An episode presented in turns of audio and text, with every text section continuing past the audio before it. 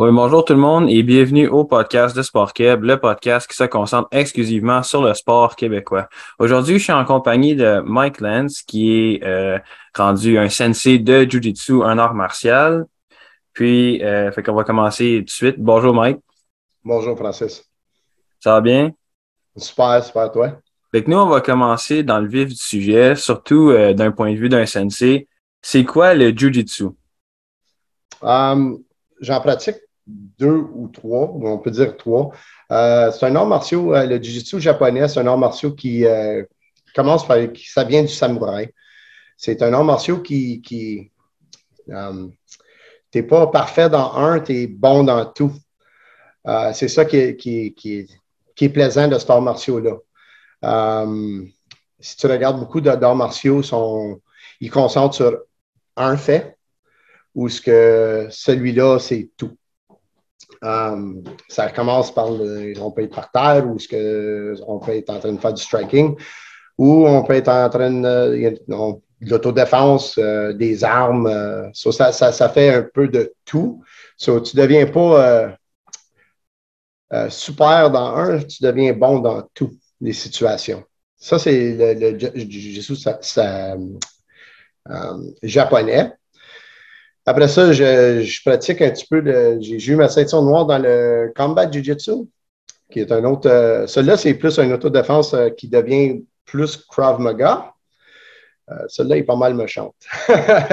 celui-là, c'est des finitions où ce que, ça passe ou ça casse.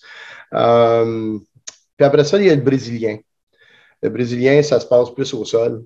C'est c'est euh, une défense qui, dit que, que entre 80 et 90 des, des, des situations se, retrouvent au sol. c'est un art martial, qui, qui, est très, très bon pour euh, se défendre quand tu es au sol. c'est les trois que je pratique comme c'est là. Quand est-ce que tu as commencé à pratiquer le Jiu-Jitsu? Ah, euh, j'étais pas mal vieux. j'ai 47 ans aujourd'hui. J'ai commencé à l'âge de 33. Euh, pratiquer le japonais. Euh, j'ai fait, fait, fait de la boxe quand j'étais plus jeune. Puis euh, j'étais un gros, gros croyant dans la boxe. Même quand écouté le premier UFC, puis je, regardais quelqu'un comme Moise Gracie qui euh, 170 livres avec son, son qui est en train d'étouffer des boxeurs puis tout ça. J'avais de la misère d'y croire. J'ai continué dans la boxe parce que je croyais qu'un boxeur était capable de prendre un coup, mais que j'ai, découvert à, l'âge de 33 ans, c'est que quand un boxeur se retrouve au sol, il ne peut pas se défendre trop trop. um, j'ai, commencé à l'âge de 33 ans. Puis euh, euh, été par défaut. C'était le fun. c'était une pratique que j'ai faite. J'ai aidé un ami, puis euh, ça a continué de là. J'ai tombé en amour. Qu'est-ce que tu faisais avant de commencer à pratiquer le jiu-jitsu?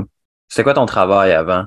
J'ai tout le temps été, j'ai commencé à l'âge de 21 ans, j'ai été un professeur de, chez Héritage Academy. Euh, j'ai fait tout comme job. J'ai tout le temps été quelqu'un qui travaille fort. J'ai commencé à l'âge de 17 ans à travailler très, très fort. Euh, mais j'ai tout fait comme job, juste pour payer les, les, billes, comme on dit. Euh, mais j'ai commencé, j'ai été chanceux, j'ai tombé dans un, un domaine d'enseignant. Puis, euh, j'ai jamais pensé que j'étais pour faire ça, mais euh, à travers du sport, j'ai tombé dans, dans, un domaine d'enseignant. Puis, euh, j'ai pris le, cours spécial pour enseigner la dyslexie. Puis, j'ai commencé à travailler à l'Héritage Academy. Ils m'ont enseigné très m'ont, engagé très jeune. ils ont pris une, une, opportunité, une chance de prendre quelqu'un très jeune. puis, ils m'ont formé. Puis, comme c'est là, je suis rendu directeur après 25 ans. Là, toi, en ce moment, euh, tu es devenu un sensei de Jiu-Jitsu. Oui. Puis, qu'est-ce qui t'a amené à ça? Est-ce que c'était vraiment, tu es enseignant, tu es à Heritage Academy, comme tu as dit, puis c'est comme venu avec parce que tu aimes tellement ça enseigner? Oui, ben c'est exactement ça. C'est j'ai tombé comme sensei parce que j'ai tout le temps eu la, c'est pas parce que c'est voulu, mais c'est juste que chaque fois que je fais quelque chose, euh, je peux jamais juste être un étudiant. L'éthique de travail est trop forte. Puis euh, même si je parle pas beaucoup, le monde vont dire des fois, j'ai tout le temps du monde qui aime me suivre. Puis je ne sais pas pourquoi, c'est parce que je me fais dire c'est mon éthique de travail. Quand j'ai pratiqué les arts martiaux, quand j'ai rencontré mon sensei, j'étais une ceinture bleue, puis euh, en, japonais. Puis on a pris le système qu'on avait au, à héritage. Um, puis il m'a mis dans une opportunité de tout de suite me regarder enseigner des enfants tout de suite. Puis il m'a mis dans l'opportunité. Puis ça a pris trois ans avant qu'il, tu sais, comme, il m'a testé pendant trois ans sans me le dire. Euh, il faut passer beaucoup de, tests dans notre japonais pour, pour être un sensei. Habituellement, tu deviens un senpai tout de suite, mais tout de suite, il m'a testé. Puis quand j'ai eu ma ceinture noire, moi, je m'attendais d'être un senpai, puis j'étais tout fier. Puis euh, il m'a présenté avec euh, ma ceinture. Puis mon Renchi m'a envoyé un message spécial, son, son Renchi à lui, m'a envoyé un message spécial, puis il m'a dit Félicitations, puis il m'a dit le mot Sensei Mike. Puis quand il m'a dit ça, j'ai dit, oh, mon Dieu, il s'est trompé. puis euh, j'étais en avant de toute l'école, euh, Héritage Académie, quand j'ai reçu euh, ma ceinture noire, ben, j'ai fait mes testings en avant d'eux, en avant de mes élèves, parce qu'ils savaient que j'aime pas ça tester en avant du monde. J'étais un gars un peu gêné. So, il m'a testé dans ces, ces fonctions-là, c'est de, de, de, me mettre dans des situations que j'étais pas confortable. Puis euh, ça, c'est en avant du monde. so, quand il m'a donné ça, j'ai dit, il y a une erreur. Puis là, quand il m'a donné ma ceinture, il a dit non, il n'y a pas de senpai, tu t'en vas sensei. Puis, mais là, c'est beau d'avoir un honneur, mais l'affaire que moi, je crois beaucoup, c'est d'apprendre à le devenir. Puis, même si ça fait cinq ans et demi que, que, que je suis un sensei, j'apprends tous les jours. Tous les jours, je travaille fort, devenir euh, c'est quoi? Puis j'apprends des erreurs puis que je fais, j'apprends des erreurs que d'autres mondes fait. Puis euh, j'apprends du bon que d'autres mondes fait, puis j'inclus ça dans mon jeu, puis mon enseignement. on va parler un peu de tes ceintures. Le 11 juin, moi j'ai vu une vidéo sur Facebook qui datait de ça, le 11 juin 2022. Euh, tu aurais reçu quelque chose de la part euh, d'un autre sensei? Qu'est-ce que c'était? Ben, c'est un Renchi, lui. Euh, lui, excuse-moi, je ne vais pas te reprendre. il est plus haut qu'un sensei. Honnêtement, il, euh, il, a arrêté d'aller chercher ses ceintures, ça fait, ça fait à peu près 12 ans. Il devrait, être un, devrait être beaucoup plus haut, il devrait être comme un huitième degré. Il a arrêté au sixième degré. Euh, parce que, comme il me dit, une ceinture, c'est juste une ceinture. Comme pour lui, c'est, il adore être sur les matelas. Puis pour lui, il attache sa ceinture puis il va travailler. Puis c'est ça que moi, j'aime faire. So, euh, j'ai eu ma ceinture brune à travers du ben, quand on a frappé le COVID, il y a une histoire là, mais j'étais juste à la verge d'avoir ma ceinture brune, puis je ne l'ai pas eu à cause du COVID. So, moi, j'ai pris le COVID comme une opportunité de ne jamais arrêter de travailler. J'ai travaillé plus fort, je m'ai mis en meilleure, meilleure condition physique. Euh, j'ai fait beaucoup de vidéos, mais là, quand, on a sorti du COVID, là, ça a pris du temps parce que brésilien, c'est totalement différent que n'importe quelle autre ceinture. Ils disent que si tu frappes une ceinture mauve dans le brésilien, c'est comme frapper n'importe quel autre art martiaux une ceinture noire. Parce que ça prend 10 à 12 à 15 ans avoir une ceinture noire en brésilien. C'est beaucoup, beaucoup de temps. So, quand j'ai eu euh, des ceintures, des ceintures dans, le traditionnel, ils, comme, ils donnent le curriculum. C'est ça que tu as à faire, c'est ça que tu saches pour ta prochaine ceinture. Brésilien, ça n'existe pas comme ça. C'est. ça se monte sur les matelas. So, faut que tu te défends, faut que tu montres que tu es, au moins, tu as, ça ici, le knowledge, excuse-moi pour l'anglicisme. Um, faut que tu, montres que tu, sais comment te défendre, tu sais comment les choses fonctionnent, même si ça n'arrive pas que tu es capable de le faire, mais que tu sais comment le faire. Euh, tu connais tes techniques. Quand j'ai sorti du COVID, j'ai eu ma ceinture brune. Euh, ça a pris un peu de temps. Mais c'était comme je me l'attendais. Je savais que ça pourrait arriver à un moment donné. Mais après, quand j'ai eu le 11 juin, j'ai eu un degré. Ça, c'est des degrés après quand tu as, une stripe. Celui-là, je ne m'y attendais pas. puis, je suis un gars qui prend ça très, très sérieux. Puis, je, euh, je ne m'attendais même pas à l'âge que j'étais, je ne m'attendais même pas que j'aie ma ceinture bleue en, brésilien je suis très dur sur moi-même. Puis, à y penser, quand, quand j'ai eu ma ceinture brune, après ça, j'ai eu ma, mon, premier degré là-dessus. J'ai dit, tabarouette, ça m'a frappé que je suis 3, de, je suis degrés d'avoir ma ceinture noire qui euh, qui est très près. Puis euh, quand je l'ai eu, j'étais très ému. Puis euh, ça c'était dur sur le cœur. C'était pesant. Puis comme j'ai dit, c'est moi, je crois que quand tu reçois une ceinture, il faut que tu sois capable de la porter.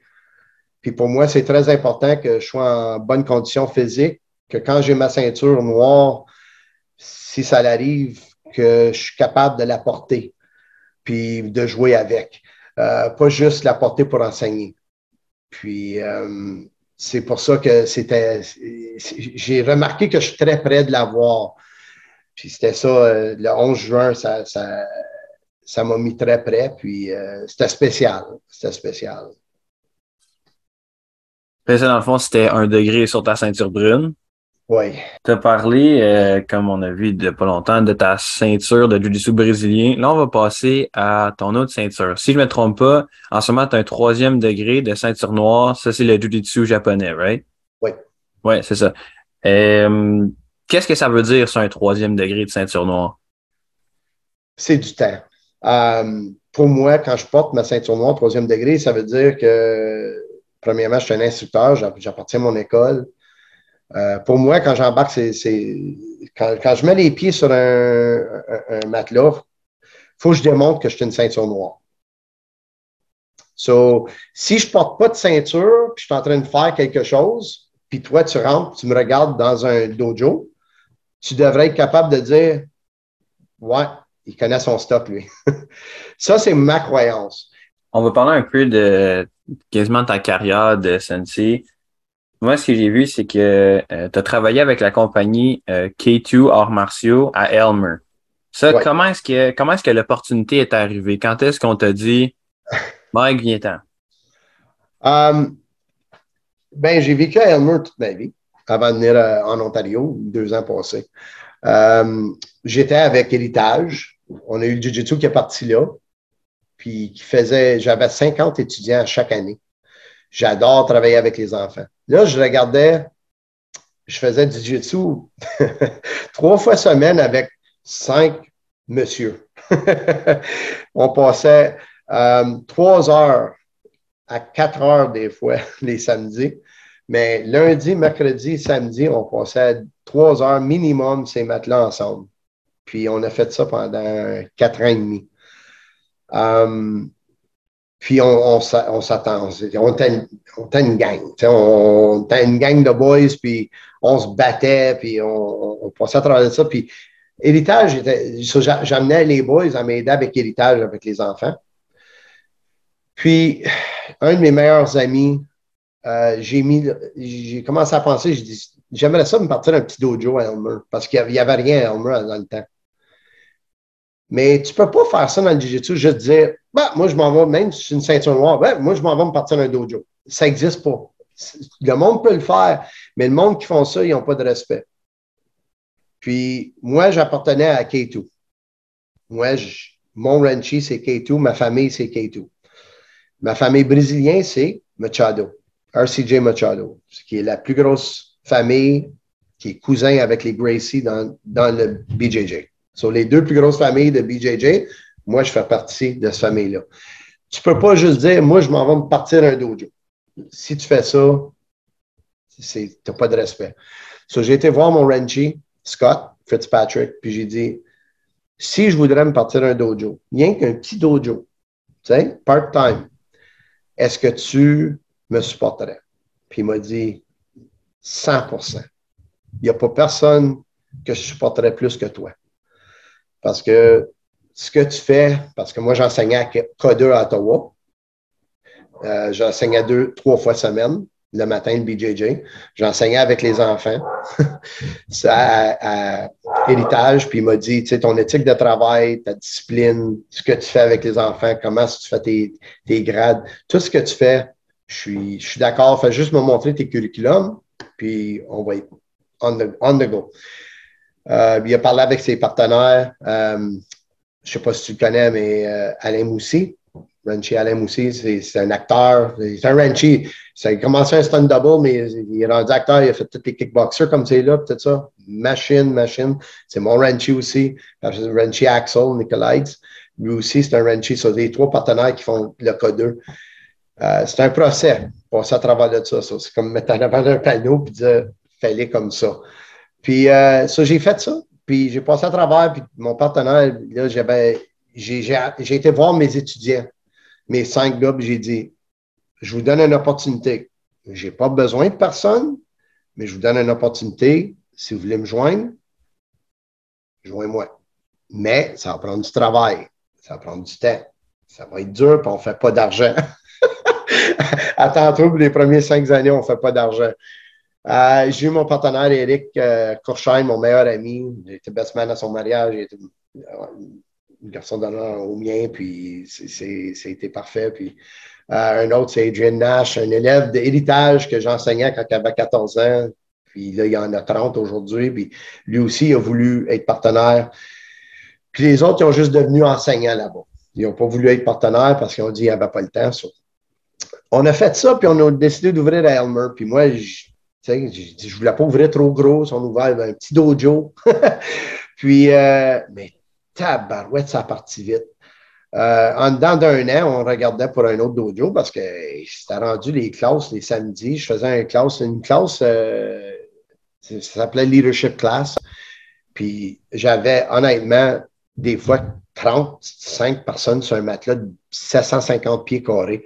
Puis ça ne voulait pas lâcher. Puis des fois, j'avais des belt testing, j'avais du monde dehors qui regardait à l'hiver dans les fenêtres. So, notre succès, euh, je ne sais pas, je sais pas pourquoi que ça a parti comme ça, Elmer. le succès, il a fait zoom de même. Puis en même temps, il y a eu deux autres dojos qui ont ouvert.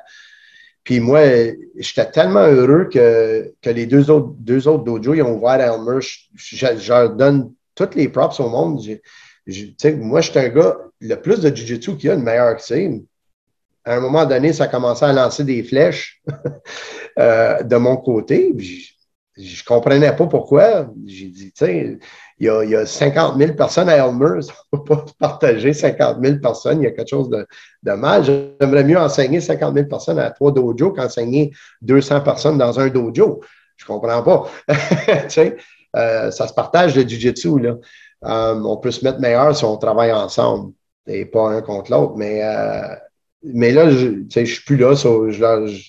J'espère le mieux pour eux autres. Euh, ça a l'air qu'ils font très bien. je suis content parce que le Jiu-Jitsu, c'est important pour moi. Mais c'est ça. Mais le COVID nous a comme. On était trop, trop nouveau.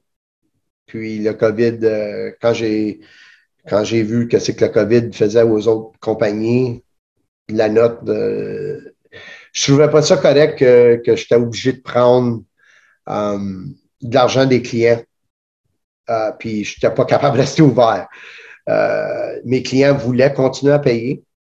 J'ai pris un mois, puis après ça, j'ai dit non, je ne prends plus d'argent, puis euh, on a décidé de, fermer euh, les portes avant qu'on rentre dans trop de troubles. c'est quand même une bonne décision de business. Oui. On va parler un peu maintenant de ton autre compagnie, qui est celle qui est encore ouverte. Celle-là, il n'y a pas eu de problème qui est la ah. compagnie Arts martiaux Outlaw. Oui, oui, celle-là. Pourquoi tu as créé ça?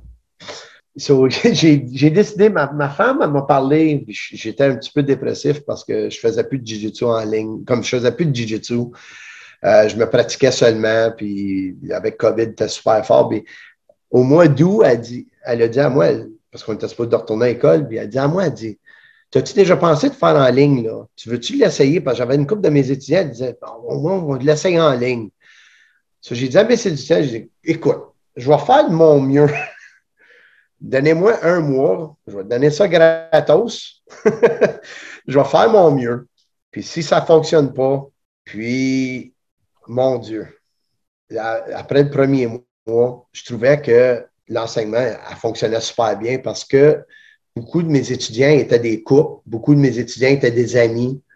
Ils sont capables de se rencontrer à la maison, puis avoir comme pas même pas de matelas, on travaillait sur la technique, Puis là, je ne savais pas combien longtemps que COVID a duré. C'était comme, OK, on va vraiment travailler sur les techniques, on va vraiment travailler sur le stand-up. Mais là, avec le temps, c'est OK, ça s'en vient plus long. Tu peux-tu t'acheter des matelas? Ils sont achetés tous des matelas. Puis là, mon, groupe, il a commencé avec huit personnes, puis il s'était rendu à 22. là, je faisais.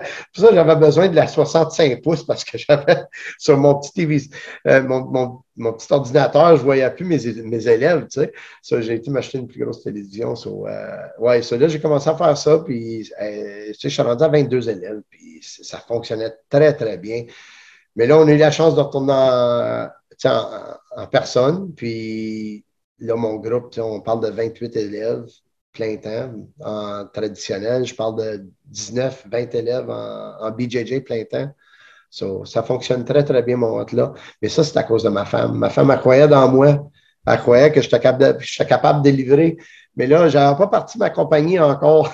ça, j'étais comme, je ne sais pas si je veux faire ça. Là, euh, on avait été, on est parti en, petit voyage une fin de semaine de coupe. Puis, euh, on, est en train de s'entraîner, puis elle dit à moi, elle dit, tu sais, elle dit, c'est le temps que tu portes ta business. J'ai dit, non, je ne fais plus ça.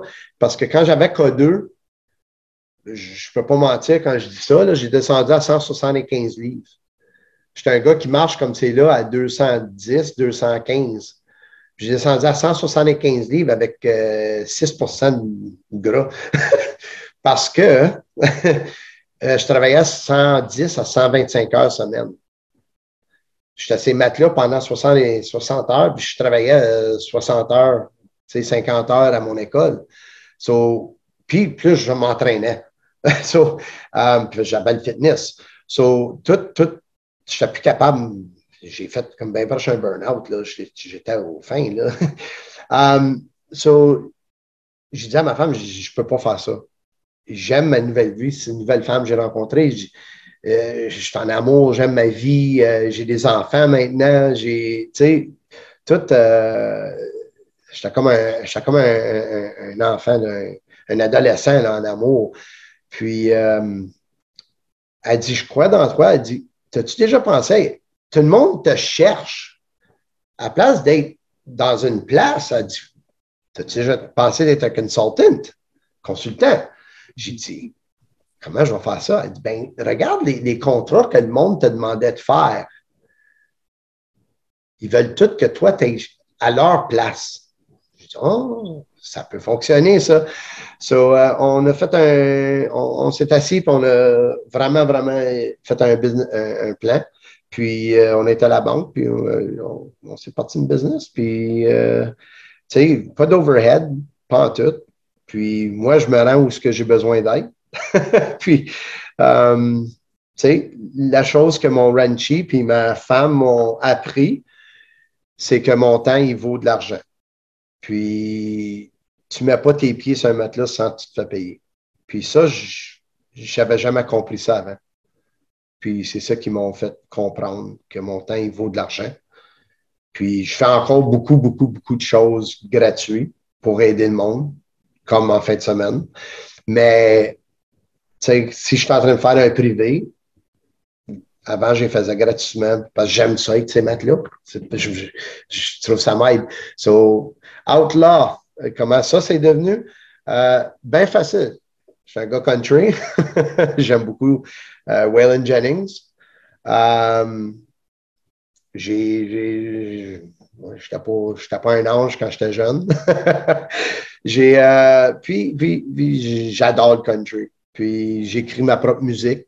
Puis euh, j'écoute Johnny Cash, euh, Waylon Jennings, puis c'est tous les boys qui sont là. Puis ça, je regarde ma, mes 28 élèves, puis comme je te dis, des femmes, des hommes, toutes sortes de grandeurs, toutes sortes de grosseurs, puis toutes sortes d'âges, puis on s'arrange tout, tout bien. So, ça, juste, ça, fitait bien Outlaw, Outlaw Martial Arts, puis ça a bien pogné. Puis, comme j'ai dit, euh, mon design, c'est, mes étudiants m'aident tout le temps. C'est, un étudiant réel, il fait tous mes designs pour moi.